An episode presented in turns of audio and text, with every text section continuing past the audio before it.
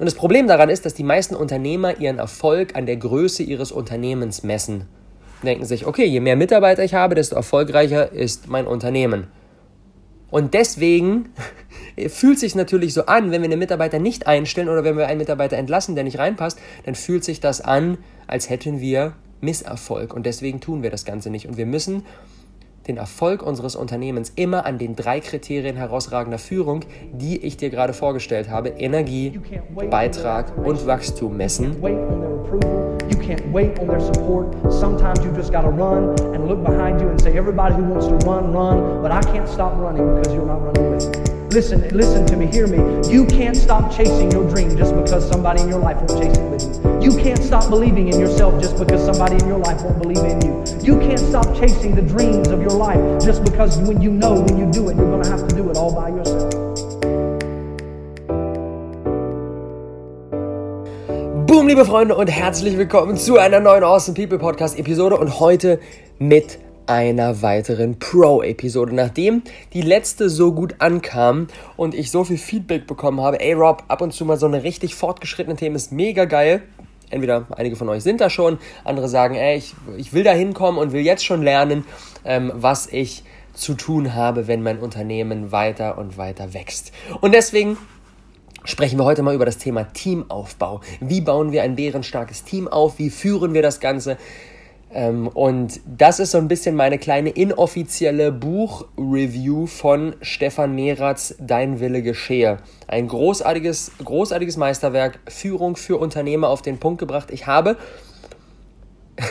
und das ist echt so krass, 15 Google Docs Seiten. Das heißt 15 gesamte Seiten mit Notizen voll. So viel habe ich mir zu diesem Buch notiert weil es einfach unfassbar großartig ist. Und nein, wir gehen jetzt nicht die gesamten 15 Seiten durch, sonst hätten wir hier so eine elfstündige Podcast-Episode, sondern ein bisschen durch meine, durch meine Brille vorselektiert ähm, die wichtigsten Punkte zum Thema Teamaufbau und ähm, Teamzusammensetzung. Vorher allerdings eine wichtige Sache. Und zwar, wenn du gerade diese Pro-Episode hörst, dann ist die Wahrscheinlichkeit nicht allzu gering, dass du mit deinem Business schon ein bisschen fortgeschritten bist, weil deswegen hast du dich wahrscheinlich davon angesprochen gefühlt. Ich habe exakt bis heute, also bis zum 20. Vierten ähm, noch die Bewerbungsphase offen für die aktuelle Mentoring Class.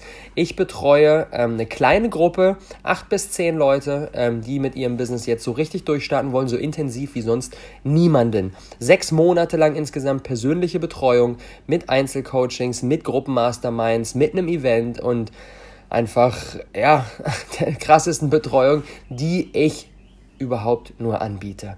Und das kann man nicht einfach so kaufen, sondern es geht nur auf Bewerbung. Ich führe mit jedem ein individuelles Gespräch und dann schauen wir, wie wir da zusammenkommen, um wirklich die nächsten Herausforderungen von Teamaufbau, von Positionierung on Point bringen, von langfristiger Produktstrategie, von Produktivität richtig, richtig boosten, von Social Media massiv wachsen und all die Dinge, die relevant sind, wenn wir mit unserem Business eben schon weiter fortgeschritten sind. Ich freue mich, wenn wir die gemeinsam meistern würden. Ich habe unten in die Videobeschreibung, den, äh, nicht in die Videobeschreibung, wir sind im Podcast, in die Show Notes, in die Show Notes habe ich den Link reingepackt zur Mentoring-Page, da findest du alle weiteren Infos und kannst dich bewerben. Ähm, und dann freue ich mich auf jeden Fall auf deine Nachricht. Und wenn du diese, äh, diese Episode erst später hören solltest, ähm, füll super gerne trotzdem das Bewerbungsformular auf. Wir starten mit Sicherheit irgendwann nochmal eine weitere Mentoring-Class und dann kommen wir da super gerne auf dich zurück. Dann bist du damit schon mal auf der Warteliste. Alright, lass uns reinstarten. Zu Beginn möchte ich gemeinsam mit dir die drei Kriterien durchgehen, anhand derer wir unsere Führungsleistung bewerten können. Die drei Kriterien herausragender Führung nach Stefan Merath. Und das erste Kriterium ist die Energie im Unternehmen, das zweite Kriterium ist der Beitrag, das dritte Kriterium ist das Wachstum.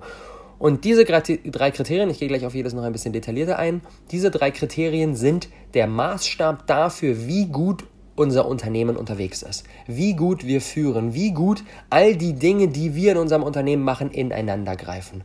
Das ist im Prinzip unser Zeugnis. Unser Halbjahres-, Ganzjahreszeugnis, das uns dass uns ein, Aufschluss darüber gibt, wie läuft die ganze Kiste eigentlich. Und das ist auch für jeden super relevant, der mit seinem Business noch einen Ticken weiter am Anfang ist und vielleicht noch kein Team aufgebaut hat, vielleicht das Ganze komplett noch alleine macht. Trotzdem könnt ihr die drei Kriterien ansetzen, um so eine kleine Bestandsaufnahme zu machen.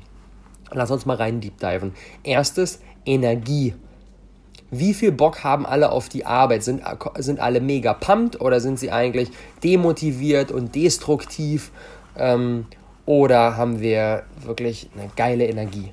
Das können wir natürlich auf, auf der einen Seite natürlich ähm, auf uns beziehen, auf der anderen Seite natürlich auf unser Team, wenn wir ein Team haben.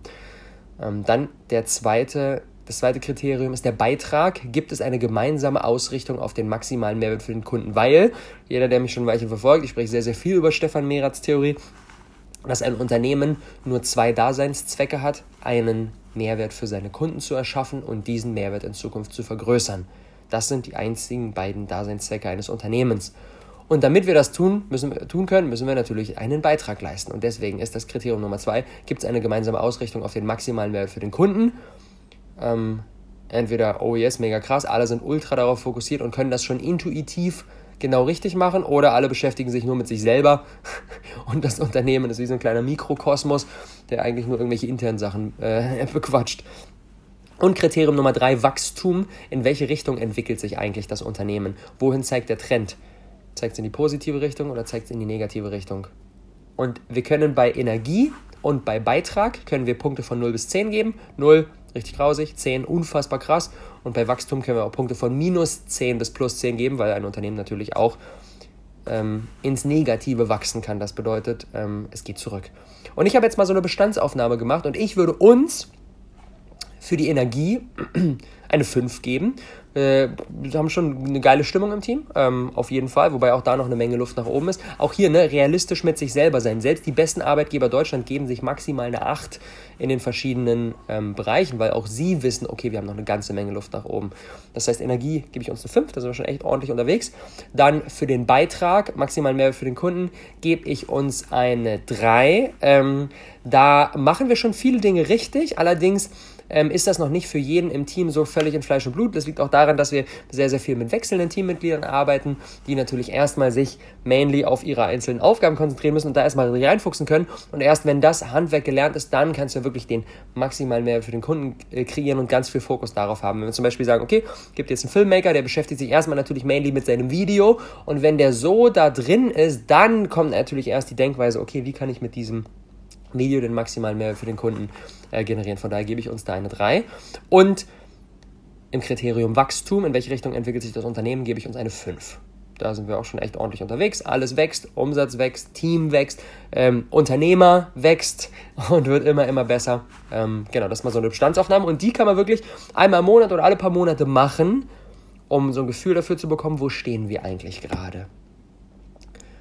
Und jetzt springen wir mal in die Teamzusammensetzung. Denn Stefan Mehrath haut so einen Step-by-Step-Plan raus, wie wir eigentlich neue Teammitglieder ins Boot holen, wie eigentlich so ein Recruiting-Prozess ablaufen sollte.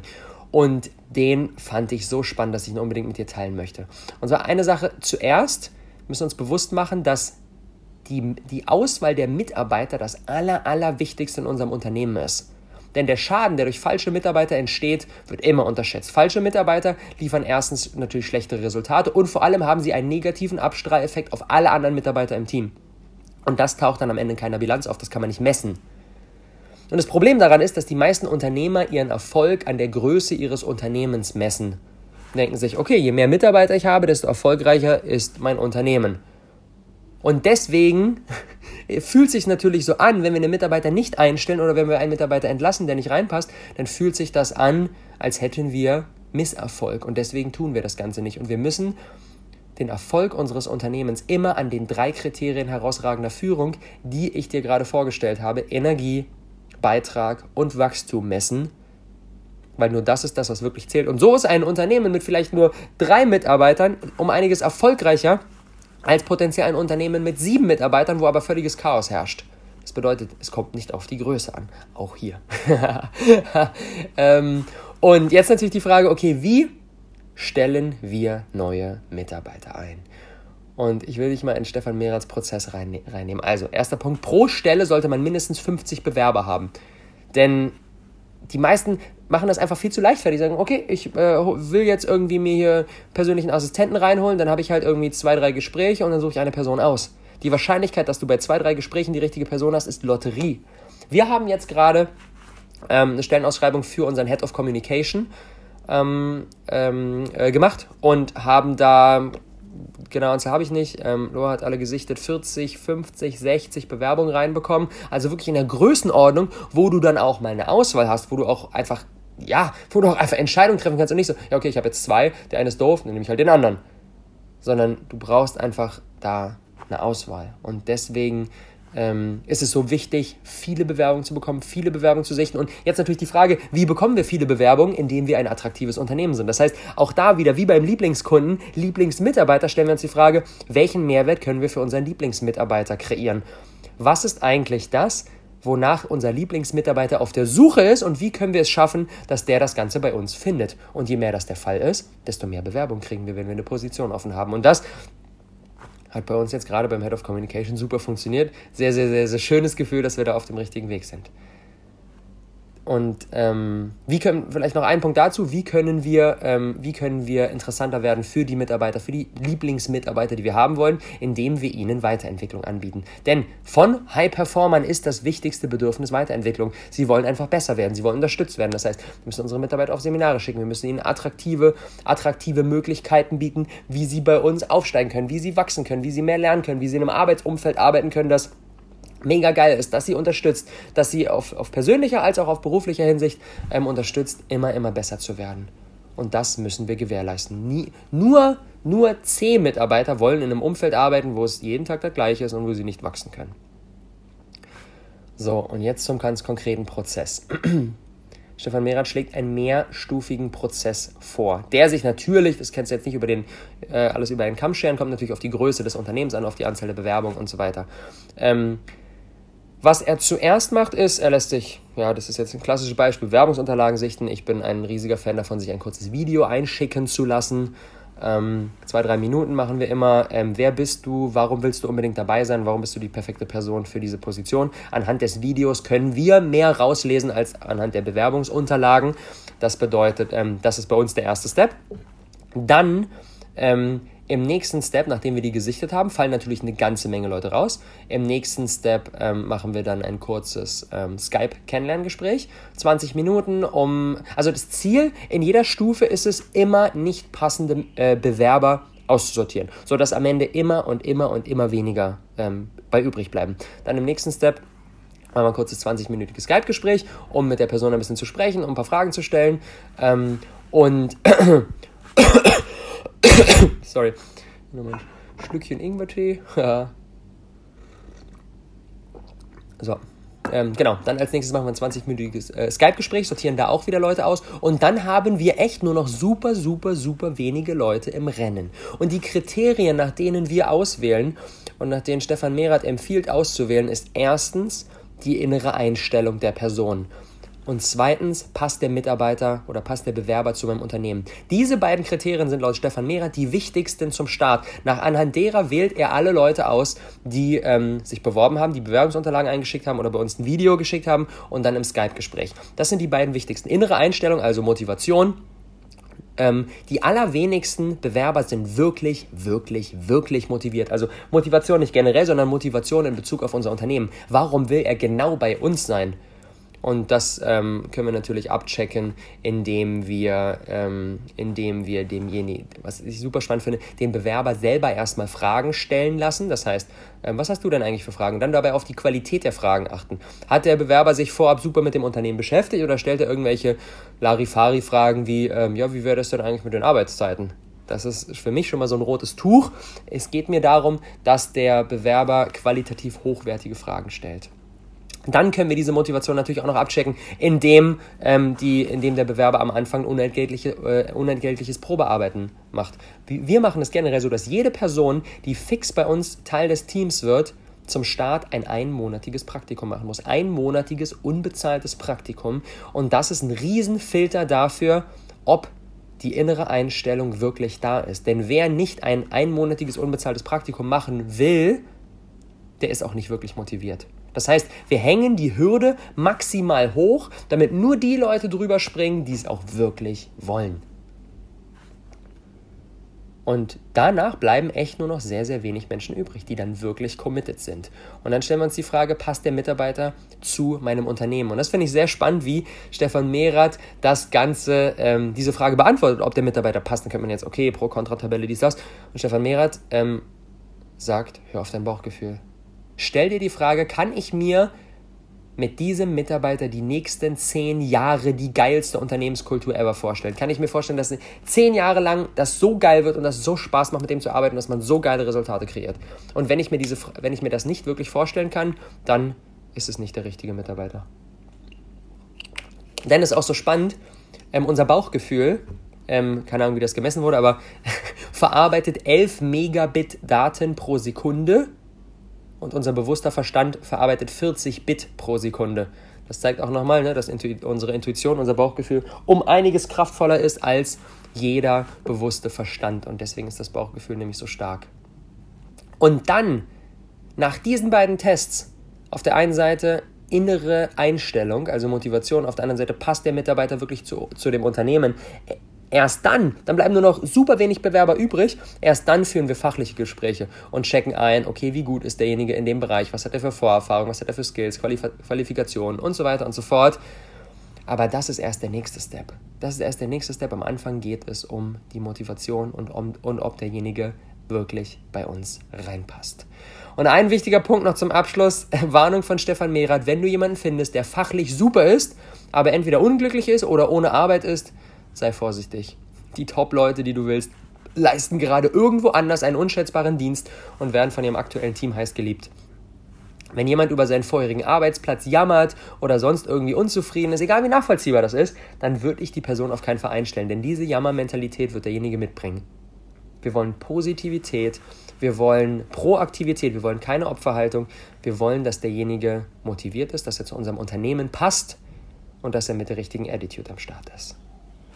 Das ist der Einstellungsprozess, den wir, den wir genutzt haben und der extrem gut fun funktioniert hat, denn wir haben damit dann eine großartige Head of Communication an Land gezogen. ähm, und jetzt im zweiten Teil möchte ich dir noch die vier Faktoren der Teamentwicklung ähm, näher bringen. Wie bauen wir ein großartiges Team auf? Wie sorgen wir dafür, dass wir eine Kultur haben, die sich gegenseitig unterstützt, dass alle brennen, dass alle voller Leidenschaft am Start sind und das ist total spannend, denn das hängt vom äußeren Setting ab, von ihrem Interessensbereich und vom äußeren Setting und nicht davon, was der Unternehmer irgendwie quatscht. Wenn der Unternehmer sich vorne hinstellt, vor das Team, fünf Leute, hier Leute, hier, ich habe jetzt mal dies und das und Ziele und Pläne und bla, davon hängt nicht ab, ob die Leute kooperativ sind oder ob sie irgendwie abgefuckt sind, mit Aggression reagieren ähm, und, sich gegen, und sich weigern und äh, schlecht gelaunt sind und so weiter, sondern es hängt immer von ihren Interessen, von ihren Bedürfnissen und dem äußeren Setting ab. Und da gibt es vier Faktoren, die wir unbedingt auf dem Schirm haben sollten, um ein wirklich gutes, kooperatives, miteinander arbeitendes, an einem Strang ziehendes Unternehmen, äh, Team aufzubauen. Faktor Nummer eins, es braucht ein gemeinsames Problem die Mitarbeiter müssen erkennen, dass die aktuelle Situation entweder eine Krise oder eine Chance ist. Sie müssen die aktuelle Situation entweder als Krise, die gemeinsam bewältigt werden muss, oder als Chance, die gemeinsam genutzt werden kann, interpretieren. Weil nur dann kannst du Menschen führen, nur dann ziehen alle am gleichen Strang. Wenn es keine Herausforderung gibt und alle so, ja, machen wir halt einfach mal, dann ist da niemand wirklich mit Feuereifer dabei. Und das zeigt auch, dass solche Dinge wie, wir müssen diesem Jahr einen Gewinn von x Euro erzielen, das funktioniert nicht. Darauf hat keiner Bock. Das fühlt niemand. Wir brauchen ein gemeinsames Problem, entweder eine Krise oder eine Chance. Und damit müssen wir die Menschen im Herzen berühren. Und nur wenn sie wirklich fühlen, wir sitzen hier im gleichen Boot, nur dann entsteht eine wirkliche Aufbruchsstimmung und nur dann arbeiten alle zusammen. Faktor Nummer zwei es braucht den Glauben, es gemeinsam schaffen zu können. Ein Problem oder eine Chance nützt jetzt erstmal noch nichts, wenn alle Mitarbeiter der Meinung sind, boah, das ist so riesig, Pff, ich glaube nicht, dass wir das schaffen. Es braucht den Glauben. Und der Glaube entsteht nicht dadurch, dass wir als Unternehmer einfach die Lösung des Problems vorgeben und sagen, hier, macht mal und let's go sondern der Glaube, es gemeinsam schaffen zu können, entsteht immer dann, wenn wir das Team kreieren lassen. Also idealerweise bringen wir keine und nur sehr, sehr wenige Ideen und Problemlösungsmöglichkeiten ein und lassen das Team dann welche kreieren. Und je mehr Ideen kreiert werden, desto mehr steigt der Glaube, es gemeinsam schaffen zu können. Und da spielen natürlich auch so Dinge rein wie regelmäßige Teambuilding-Maßnahmen oder ähm, das Konservieren von gemeinsamen Erfolgen, dass man irgendwie nach, nachdem man geile Dinge geschafft hat, ähm, das wirklich zelebriert, sich immer wieder daran remindet, wenn man ein physisches Office hat, da Erinnerungen an die Wand hängt oder in den Meetings regelmäßig, ey Leute, wisst ihr noch damals vor einem halben Jahr dies, das und so weiter und so fort. Und dadurch wird natürlich auch der Glaube gestärkt, zukünftige Herausforderungen viel, viel besser kompensieren zu können. Was ich auch super spannend finde, ist, einfach mal so, um das Teamgefühl noch weiter zu stärken, einfach mal so Situationen durchzuspielen wie, stellt euch mal vor, Mitarbeiter XY, der Paul, würde ein halbes Jahr ausfallen. Wie würden wir das Ganze kompensieren? Und dann wirklich das Szenario mal durchspielen und eine Möglichkeit herausarbeiten, wenn, wie wir das Ganze fixen könnten, wenn der Paul jetzt ausfällt. Und am Anfang werden alle sagen, boah, das könnten wir gar nicht. Der Paul ist hier einer unserer besten Leute, Alter, der ist so produktiv am Start und so geil, das, das schaffen wir nicht. Aber dann wirklich darauf beharren, Leute, lass uns das mal durchspielen. Wir können irgendwie, können wir es bestimmt schaffen. Und alleine dadurch, dass die, die, die, die Mitarbeiter auch, dadurch, auch, auch, da, auch damit wieder in die Proaktivität gebracht werden und nach, nach einer anfänglichen Hürde schnell merken, so, oh, oh da gibt es vielleicht doch einen, oh, der könnte das übernehmen, dafür lassen wir diese Sache erstmal weg, die schieben wir auf später, die muss nicht unbedingt sein, aber den kann man so zusammenlegen, oh, dann haben wir freie Kapazitäten, oh, dann kannst du die Hälfte von Paul übernehmen, du übernimmst ein Drittel, oh, krass, wir könnten das ja wirklich hinkriegen.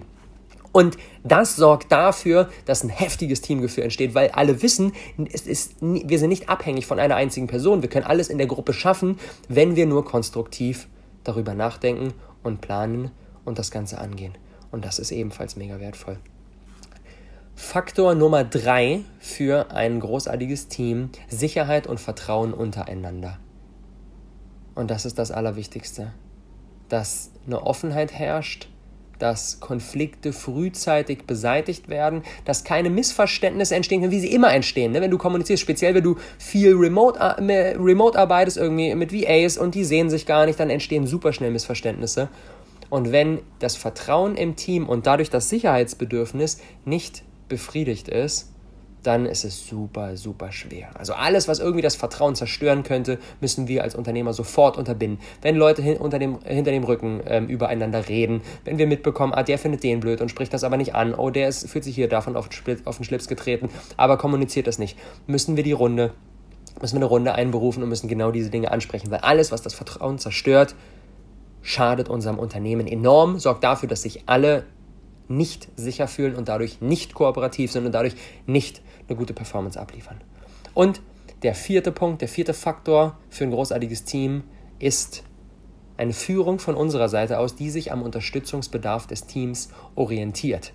Also wir führen unser Team dahin, dass sie das Problem lösen können. Also wir lösen nicht das Problem selbst und knallen ihnen dann die fertige Lösung vor den Latz, sondern wir unterstützen unsere Mitarbeiter in der Lösung ihrer Probleme.